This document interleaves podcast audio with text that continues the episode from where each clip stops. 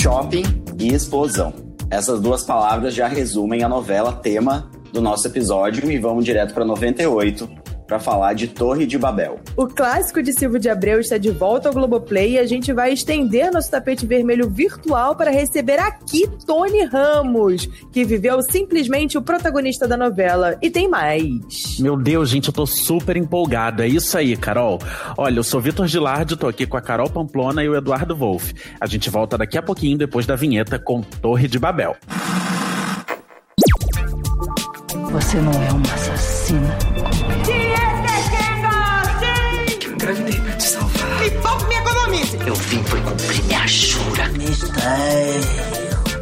É dieta. Eu vou mostrar a você o que acontece com quem ousa desafiar Odette Reutemann.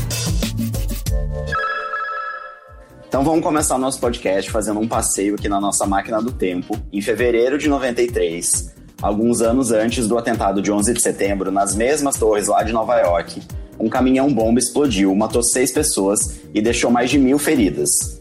É, esse aqui não é um podcast, né, estilo assunto, eu só trouxe essa informação aqui pra, pra gente conversar, porque foi exatamente esse fato que inspirou o Silvio de Abreu a criar uma novela que girava em torno de um prédio, né, no caso um shopping, e também com uma explosão que tinha o poder de definir os rumos da história. A gente tá falando, claro, de Torre de Babel, que foi ao ar entre maio de 98 e janeiro de 99, com direção geral de Denise Saraceni. E a explosão do shopping, esse grande evento da novela, é o objetivo de Clementino, personagem do maravilhoso, lindo, perfeito Tony Ramos. No passado, ele foi um dos pedreiros que trabalhou na construção do shopping. E durante uma festa, no final das obras, ele acabou flagrando a própria mulher com dois homens. E aí que começa toda a tragédia, né? Porque diante dessa traição, o Clementino mata a mulher e um dos homens e é condenado a 20 anos de prisão. Na hora do julgamento, o depoimento que mais conta para a condenação do Clementino é justamente o do César Toledo, que foi o personagem vivido pelo Tarcísio Meira, que vem a ser né, o dono da construtora responsável pelo shopping. Então é aquilo, né? Na cabeça do Clementino, explodir o shopping é uma maneira de se vingar do antigo patrão, que, né, na cabeça dele, foi a pessoa que causou a prisão dele. Não o fato dele ter matado duas pessoas, não. É, isso, era isso que eu ia comentar, né? O cara mata duas pessoas, é. a mulher dele, inclusive, só não mata uma terceira. Porque, porque foge. o abençoado consegue fugir, exatamente. Mas a culpa, claro, é do dono do shopping, com certeza. Que depois contra ele. É, é a vida, né? Um assassino, um homem muito violento para cometer uma barbaridade dessas. Como um animal, ele lutava e se debatia para se libertar, para fugir do flagrante, para escapar impune da monstruosidade que ele cometeu. E sim, a próxima vítima, o sucesso anterior aí do Silvio de Abreu, a gente se perguntava quem matou. Em Torre de Babel, gente, a pergunta era outra. Era quem explodiu. Porque esse foi o grande mistério da novela, né? Quem, enfim, explodiu o shopping. Tinha vários suspeitos, inclusive o Clementino. Só que um detalhe que a gente ainda não contou acabava ali favorecendo o Clementino. O que que era? Ele sempre manifestou esse desejo de explodir o shopping fechado durante a noite. Só que não é isso que acontece. A explosão rola com o shopping ainda cheio de gente, inclusive vários personagens morrem. Então, você imagina, né, gente? O público vendo ali é. a novela e tal, várias pessoas, a gente se afeiçoando a uns personagens, e aí, de repente, meu amor, acabou, explodiu, um monte de gente morreu, enfim. Morreu. Então, essa tragédia acaba marcando aí uma virada enorme na história. Meu pai, fala isso. Vitor, você falando, né, dessa história de tragédias que, né, os, tiram os personagens, eu tava, lembrei de uma entrevista que eu li com o Gilberto Braga recentemente, não é uma entrevista recente, mas uma eu li essa entrevista recentemente, e ele falava o seguinte, que ele adoraria o personagem perdeu a função na história, ele ou mata ou tira, vai embora, viaja. Eu achei interessante essa, essa visão Ai, gente, podia ser assim na vida também, né? Eu tô de saco daquela é? pessoa. O que, que eu faço com ela? Mando viajar. Pronto, meu querido. Isso é, Manda viajar, vai fazer um intercâmbio. Mudou de país. É, bem isso. Agora, voltando ao áudio que a gente acabou de escutar, né? Quem tá acusando aí o próprio pai de ser o responsável pela explosão é a Sandrinha é a filha do Clementino, né? E essa personagem fez muito sucesso, né? Uma, era uma vila super divertida, é, interpretada pela Adriana Esteves. É uma primeira mazinha, né? Não era mais as heroínas românticas que eu sempre tinha feito até então. E Cláudia Jimenez, aí começou a surgir ali a possibilidade de não ser só a heroína romântica e o humor também, que era uma vilã cheia de humor, só no sapatinho. A música era um gol, só no sapatinho. As pessoas riam porque ela tirava a calcinha, andava na rua, tirava a calcinha. A mequetreférrima. Esse depoimento que a gente ouviu é da Adriana Esteves para o projeto Memória Globo e na mesma ocasião ela contou a história muito engraçada, uma história ótima, que mostra bem a força da Sandrinha na época. Vamos ouvir. Eu tinha prazer de andar na rua para as pessoas rirem. Ah, tinha as pessoas riam. Aí às vezes eu não entendia. Eu ia assim uma loja de suco, aí eu pedia o suco. Eu, eu séria, né? Eu sou uma pessoa séria, estão vendo que eu sou séria. Aí eu ia na loja de suco, por favor, um suco de mamão, laranja. E aí os rapazes ficavam rindo, rindo, rindo, rindo, e não me traziam o suco. Falava, eu estou pedindo um suco, por favor, o que está acontecendo? E eu para lá para dentro, riam, riam, riam, traziam cozinheiro, traziam todo mundo, e ficavam parados na minha cara rindo. Falei, então tá, então vou embora. Sandrinha marcou mesmo, gente. Assim como outros personagens divertidos dessa novela. A Bina, personagem da Cláudia Jimenez, que a Adriana esteve até citou nesse áudio que a gente escutou. A Luzineide, vivida pela Eliane Costa, que ficou muda, né, até o último capítulo a dupla Agostinho e Boneca, vividos pelo Oscar Magrini e pelo Hernani Moraes, e claro, Jamanta, gente, quem não lembra, né, do Jamanta não morreu. Do um ícone, um ícone. ícone. Vivido pelo Kaká Carvalho, que inclusive voltou depois em Belíssima, junto com a Luzineide, adoro. Agora, o que eu acho incrível é como o autor ele tem que pensar nessas coisas, né? A gente acabou de ver que a trama principal ali teve uma explosão, já começou com um duplo homicídio, uma coisa toda, então também tem que ter um lado que faz o público público se divertir, né? Senão, gente, Verdade. é só a tragédia. E aí, você até comentou da Luzineide, Carol, dizendo que ela abriu a boca só no último capítulo, porque ela ficou muda a novela inteira. E ela abriu a boca justamente para revelar quem explodiu o shopping. Então, olha que sacada genial. Justamente a personagem do núcleo cômico que ficou, tipo, muda a novela inteira, é ela quem revela quem explodiu o shopping. E olha, gente, se você ainda tá começando a maratonar, ainda não chegou no fim, olha, olha, você me perdoa, mas eu vou ter que fazer essa revelação aqui. Desculpa quem tá assistindo pela primeira vez. Mas, gente, um clássico é um clássico e a gente assiste mesmo sabendo o final, né? Olha, quem explodiu o shopping foi. Foi a Sandrinha. E o motivo é o seguinte: ela sempre teve raiva do pai porque ele matou a mãe dela. E além disso, ela era apaixonada pelo Alexandre Toledo, interpretado pelo Marcos Palmeira, que é filho do César Toledo, o dono do shopping. Só que ela não era aceita pela família dele, que era rica, ela não era rica, então você já viu aí, né? Enfim, aquela coisa toda que a gente conhece.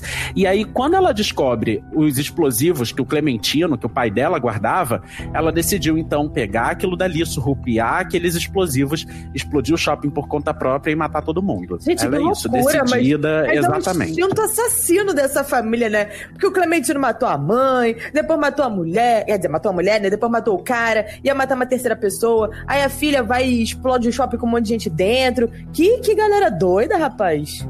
Essa família aí, minha filha, precisa realmente encontrar a paz, encontrar a luz para seguir, porque olha, vou te contar, hein? Tá amarrado. E para falar sobre essa explosão e muito mais, a gente vai ter um papo com Tony Ramos, esse ator que eu não tenho nem palavras para descrever, gente. Bora conferir o que ele contou pra gente sobre o Clementino. Então, Tony Ramos, a gente está muito feliz, é uma honra te receber aqui no nosso podcast Novela das Nove. Muito obrigado né, por aceitar o nosso convite, a gente falar especialmente sobre Torre de Babel.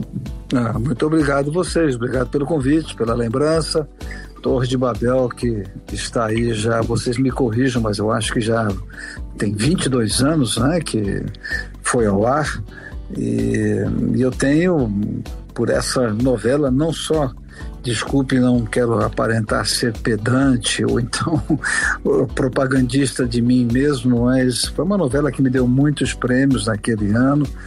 É uma novela que viajou boa parte desse mundo. E, só me encheu de alegrias, né? Uma novela surpreendente, que o público levou um susto quando viu o primeiro Sim. episódio, mas ao mesmo tempo mostrava, não é que a, a personagem humanizava a violência, não mas mostrava o que a ignorância dentro de um relacionamento poderia gerar, como gerava. Né? Uhum. Ele se sentia enfim, a mulher o trai flagrantemente numa festa é, de cumieira. Cumieira é quando você coloca a cobertura de um edifício de um, ou de uma casa, quando você faz o telhado. E nessa festa ele surpreende a mulher, enfim, com amante, aquela coisa toda. Evidentemente, num universo minimamente civilizado, ele não cometeria o que ele cometeu, mas privado dessas eh, propriedades de raciocínio, né? criado como ele foi num ambiente de absoluta desarmonia, sem amor, etc. Na, visto a personagem do grande ator Juca de Oliveira, que fazia o pai. A partir dali ele tem esse surto e acontece a tragédia tal. Então a novela, sob vários aspectos, inquietou o público e, e depois foi o sucesso que foi. Hoje ela é, sem dúvida, uma referência para muitos que escrevem sobre novela e que quem pensa em fazer um folhetim que tenha vários toques da chamada modernidade, o que hoje é mais normal se conversar. Há 22 anos, Silvio de Abreu foi muito, muito, muito antenado e foi à frente do seu tempo. É verdade. A primeira pergunta, Tony, era justamente isso, né? O que, que vem na sua cabeça é, quando a gente fala Torre de Babel, mas você já deu aí um, uma verdadeira explicação pra gente né, do que, que do que, que é, essa novela né, traz para você, né, esses prêmios, esse personagem controverso, né, esse universo é. é. que hoje né, a gente se acostumou mais a ver, de fato, na dramaturgia, mas realmente há 22 anos, né, Silvio de Abreu foi corajoso, né, de botar essa, essa trama, a trama desse jeito, né, como ele construiu. É, como foi corajoso antes em, em A Próxima Vítima, em falar... É, exatamente. De um, um casal homossexual, por exemplo, que era um branco e um negro, e ele tratou isso isso com o Louis e a personagem do André, eles, ele tratou com muito cuidado isso, com muita sensibilidade, né? mostrando que somos todos seres humanos e que todos deveríamos ter a obrigação de sermos tolerantes, compreender o próximo e nos preocuparmos mais com o nosso próprio umbigo. Né? e deixar que cada um vivesse a sua liberdade. Então ele sempre tratou disso com muito cuidado e em Torre de Babel ele avançou, mostrou um homem do, da alta classe média, mais que isso, um filho de um bilionário, que era personagem do Marcelo Antoni, drogado, muito drogado, né?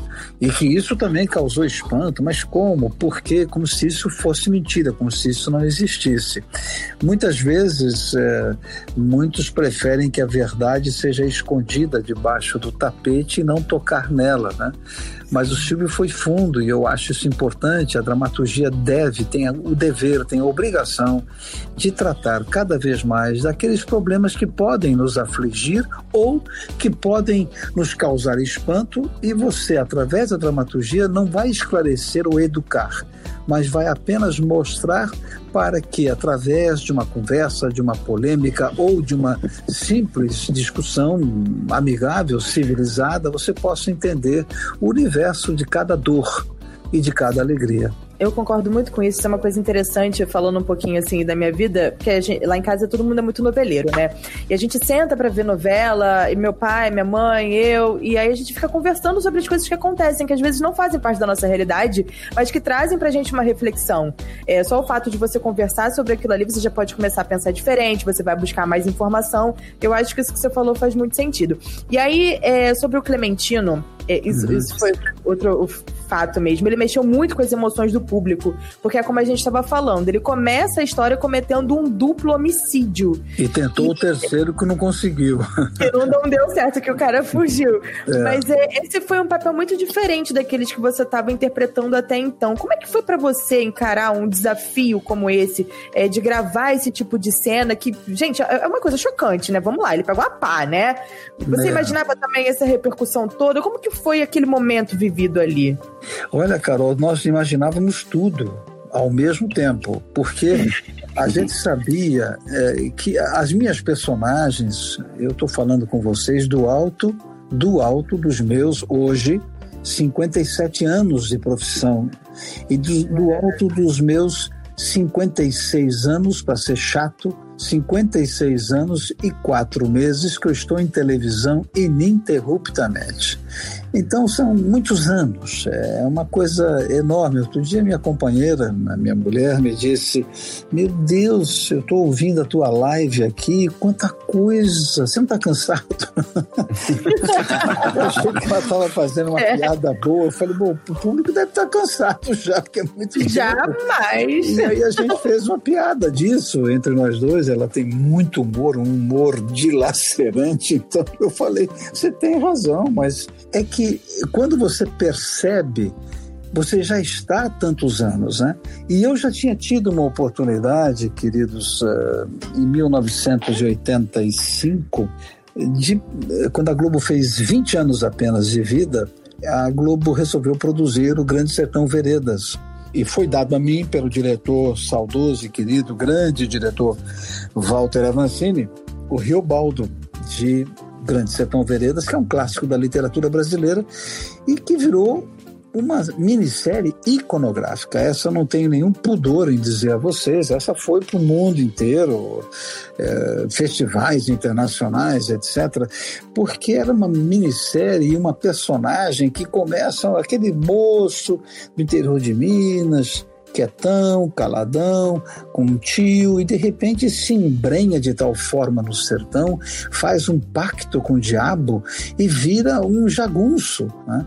Um homem que todo mundo olhava ele no começo, diria que com aquelas roupas no início do século XX, 1910, 12, que ele seria ali apenas no futuro um bom advogado, um bom professor, interessado em música, e de repente aquele interior e aquelas questões trazidas para aquele sertão o modificaram violentamente. E um amor escondido por alguém que ele achava que não podia estar amando por ser homem, o Diadorim.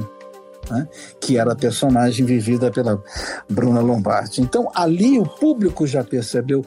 Eu quero deixar bem claro uma coisa a vocês: nunca, nunca, nunca subestimem a compreensão popular. Porque a compreensão popular, ela passa pela primeira emoção. Primeira emoção é aquilo que você põe em você como emoção e ele, espectador, lê e interpreta. E quando você consegue esse canal de interação, não tenham dúvidas que o público vai te acompanhar para o resto da tua vida. E foi isso que aconteceu. Quando chega o Clementino, o que mais surpreendeu é que naquele horário, muitos que viram a minissérie, que era num horário sempre mais tardio, aquela época era 10h45 da noite, muitos estavam dormindo. Muitos não tinham visto sequer. E aquele público de novela que não esperavam do ator Tony Ramos uma personagem como aquela, levou um susto. Um susto que nós sabíamos que aconteceria. Aquele público que assistiu ao a, a, minissérie falou: não, gente, mas vocês não viram o Grande Sertão Veredas, vocês não viram o que aconteceu lá, vocês não viram, vocês não viram o sorriso do lagarto baseado no João Ubaldo Ribeiro, ele já tinha feito não sei o quê. Aí a própria crítica da época dizia: é surpreendente na novela vemos Tony Ramos fazer isso, enquanto que em teleteatros e em seriados ele fez isso, fez isso, fez isso. Mas isso é que me deixou mais feliz. Poder aí sim, com Torre de Babel, fechar o círculo, o círculo né? As pessoas perceberem a minha caminhada como ator e que eu não queria só propor uma novela a mais ou propor uma personagem a mais. Queria que eles soubessem que aquele herói romântico que eles estavam habituados com os gêmeos de Baila Comigo, que eles estavam habituados com André Cajarana de Pai Herói, com Márcio Rayala de O Astro, com Eduardo de A Rainha da Sucata, personagens lindos, mas heróicos, românticos, aquele ator poderia fazer aquele surpreendente assassino de duas pessoas, surtado e que queria se redimir e via-se que ele não conseguiria, porque nem o amor da filha mais velha, que era a personagem da Adrianinha, Adriana Esteves, uhum. o aguentava e como até o final da novela ficou assim, essa essa disparidade de afeto entre os dois, né? Eu vou até pedir é, licença para os meus amigos, que eu vou antecipar uma pergunta aqui, porque acho que casa muito com o que você está falando, já que a gente está abordando essa coisa da, de novela, do público e tal. É, novela, é, as, tramas, as tramas também são construídas pelo público, né? Porque tem essa coisa da troca, de como tá a audiência, etc. Para um ator, como é que ele dá com essa reação imediata, com essa resposta imediata? Porque esse personagem especificamente foi o que a gente estava falando. É, chocou muita gente, o grande público, digamos assim, a massa. As pessoas, né? Você já tinha feito outras coisas antes, mas as pessoas ficaram, meu Deus, é, o que, que tá acontecendo aqui? Para você, é assustador? É legal? Assustador, assustador nunca. Na verdade, te motiva? Como é que funciona para você? tudo me motiva, tudo me exercita. Eu uso muito poucas vezes a palavra desafio muito poucas vezes. Não é que eu seja contra a palavra, mas é que eu não gosto muito da palavra desafio para um ator, que parece que ele está sendo convocado para uma luta num ringue, né?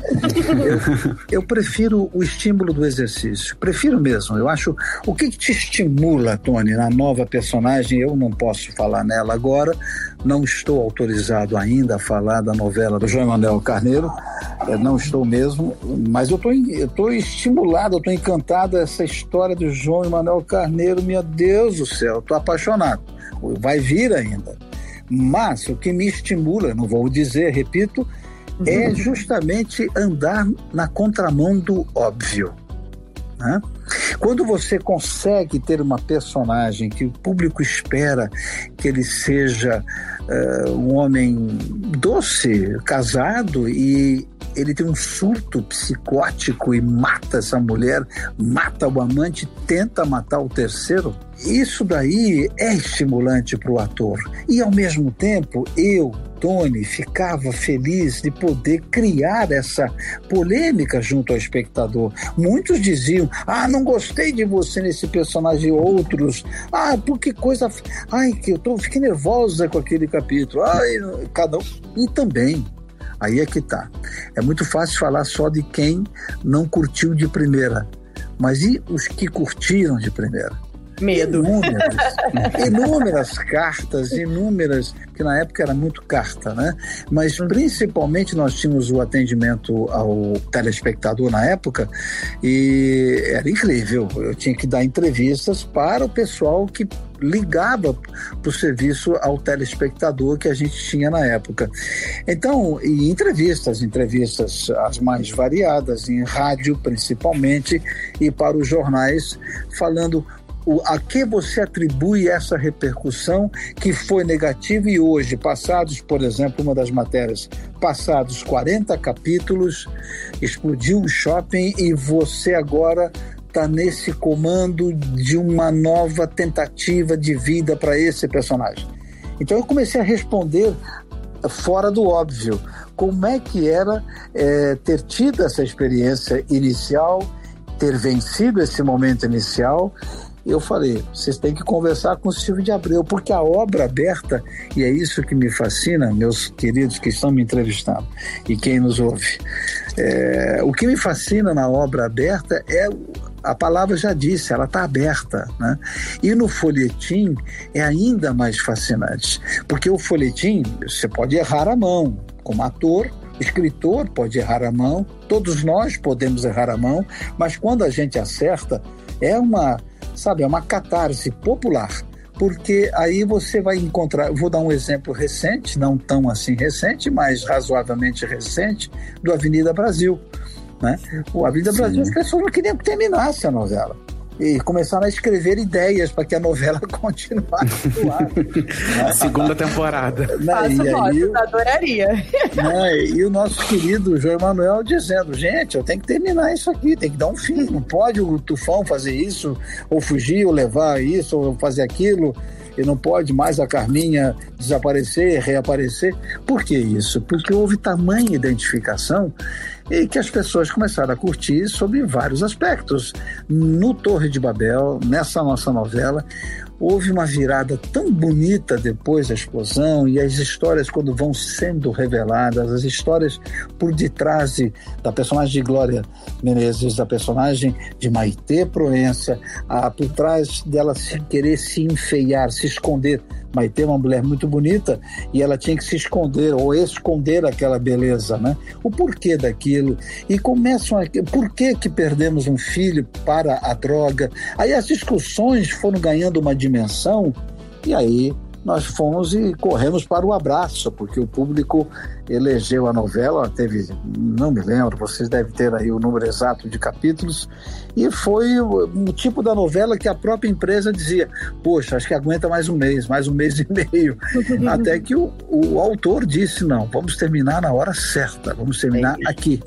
E foi o que aconteceu. Portanto, eh, o estímulo que foi gravar a novela, a possibilidade de fazer aquela personagem, mostrar a curva de recuperação dentro da sociedade daquela personagem, mostrar o que o amor poderia fazer na vida dele e, ao mesmo tempo, nunca dar a ele um sono tranquilo, porque até o final da novela, o olhar dele, eh, eu era orientado pela direção e eu também estudava dessa maneira, mesmo apaixonado, mesmo resolvendo aos poucos a sua vida, ele sempre olhava com profunda melancolia pela tragédia que ele tinha cometido. Então isso é sim, ele arrastou, né?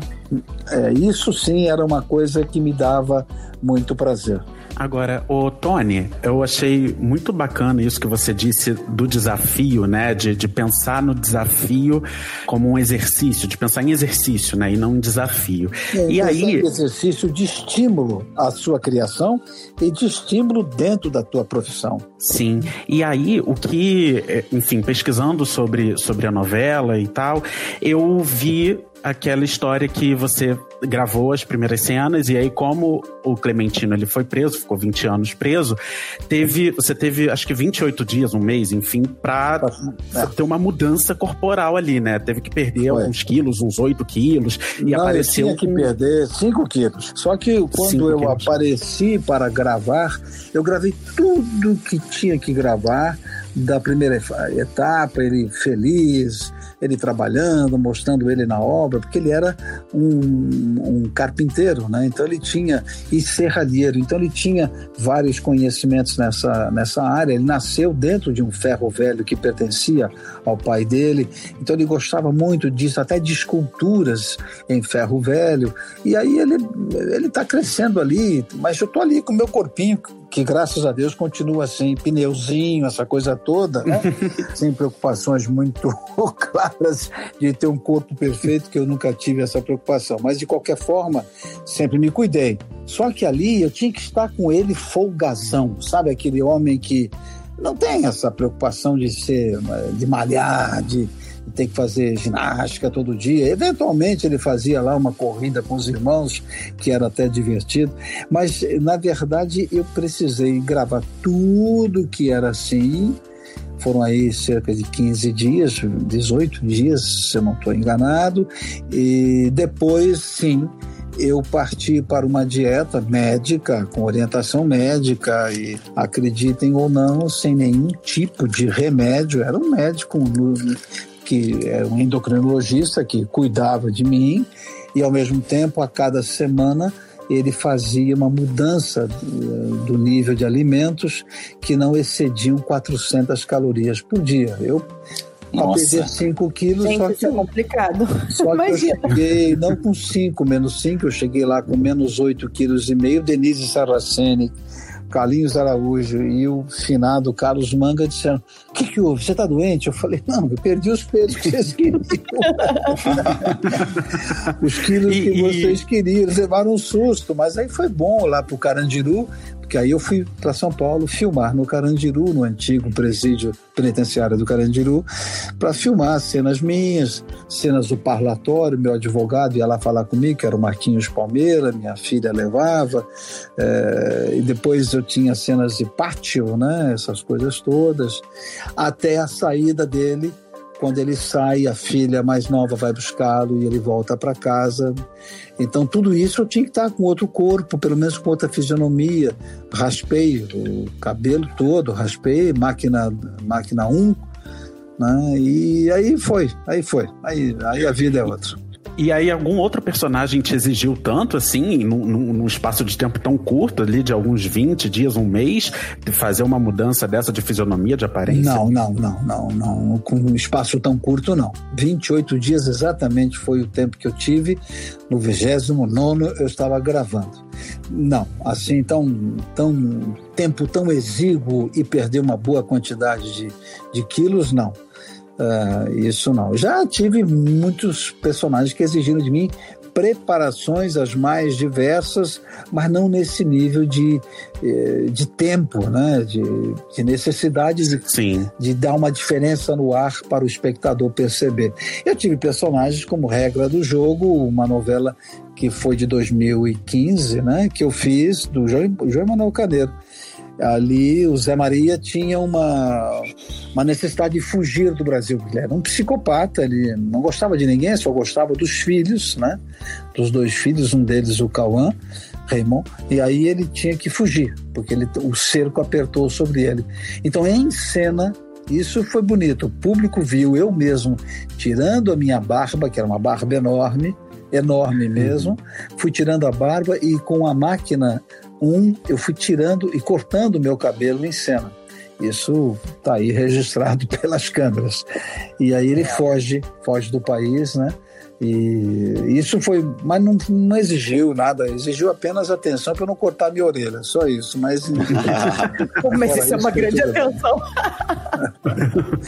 Fora isso, foi tudo bem, mas sem dúvida a Torre de Babel exigiu uma concentração, uma absoluta. E eu tinha que fazer ginástica para eh, não perder o tônus muscular. Né? Então era uma ginástica que depois eu, eu compensava com um tipo de limonada, com um pouquinho de mel, tudo com baixas calorias, tudo muito medido, mas valeu a pena, valeu a pena. 28 dias intensos. Né? É. Tony, você estava falando do, do Riobaldo, né? Você, você revisitou esse personagem porque analisando, né, o, eu gosto muito desse personagem do, do Guimarães Rosa. Uhum. E analisando o personagem, são dois personagens, né, que acabam é, tendo uma mudança na vida por conta do meio ali em que eles vivem, né? É. E eu fiquei, fiquei imaginando o, o Clementino, né, anos depois, de repente, é, contando a história dele para alguma, pra alguma outra pessoa, né, como o Riobaldo faz. Você revisitou esse personagem quando o Clementino caiu na sua mão? Olha, quando ele caiu na minha mão, ele caiu conscientemente. O autor tinha me escolhido para fazê-lo, me mandou uma sinopse de toda a novela, como ela deveria ser, me mandou uma sinopse do perfil do Zé Clementino, né? Então, a partir daquele momento, eu sabia o que eu ia fazer, como eu gostaria de fazer. Aí começam as discussões de mesa, que a gente chama ensaio de mesa, né? Nos reuníamos todos, o núcleo de cada. Cada novela tem um núcleo de cada família, né? O meu núcleo, eu tinha lá minhas, minhas reuniões com Denise Saraceni, essa grande diretora, com Carlinhos Araújo.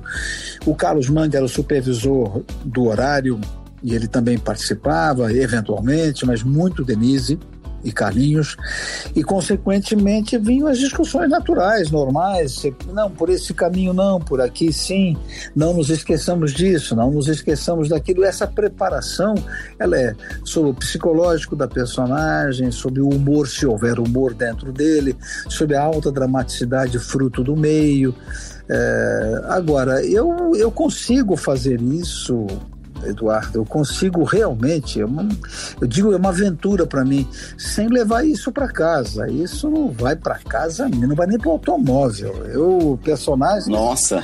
Personagens ficam nas roupas deles nos camarins onde eu trabalho, né? Eu tenho lá meu camarim quando eu vou trabalhar e fica lá. Eu não levo isso para casa eu entro no meu carro, é rádio CBN, quero ouvir, às vezes coincide com a hora do esporte, tem aquela mesa redonda, eu fico ouvindo a mesa redonda, eventualmente eu coloco música e estou voltando para casa. Não, essa coisa de misturar essa grande ficção com a minha vida pessoal mas não há a menor possibilidade. Só quem é muito íntimo meu, há diretores que são meus amigos pessoais, há companheiros, colegas meus, nem todo colega meu é meu amigo íntimo ou amiga íntima, mas os que são sabem, eu não. É, é, é esse trem não vai para casa comigo. Essa foi a primeira parte aí da nossa entrevista com o Tony Ramos, né? Ele é super solícito, atendeu a gente super bem e a gente conversou bastante, então a gente acabou dividindo essa entrevista e simplesmente não tem mais nada a dizer, né? o que, que a gente vai dizer aqui depois de ouvir essas maravilhas do Tony Absolutamente nada, uma verdadeira é. aula. Eu fiquei muito Aula, aula, aula. Essa entrevista mexeu muito comigo, galera. Nossa, falar pra vocês. Gravei até stories nas minhas redes sociais depois, porque eu fiquei assim, uma balada. Foi muito lindo.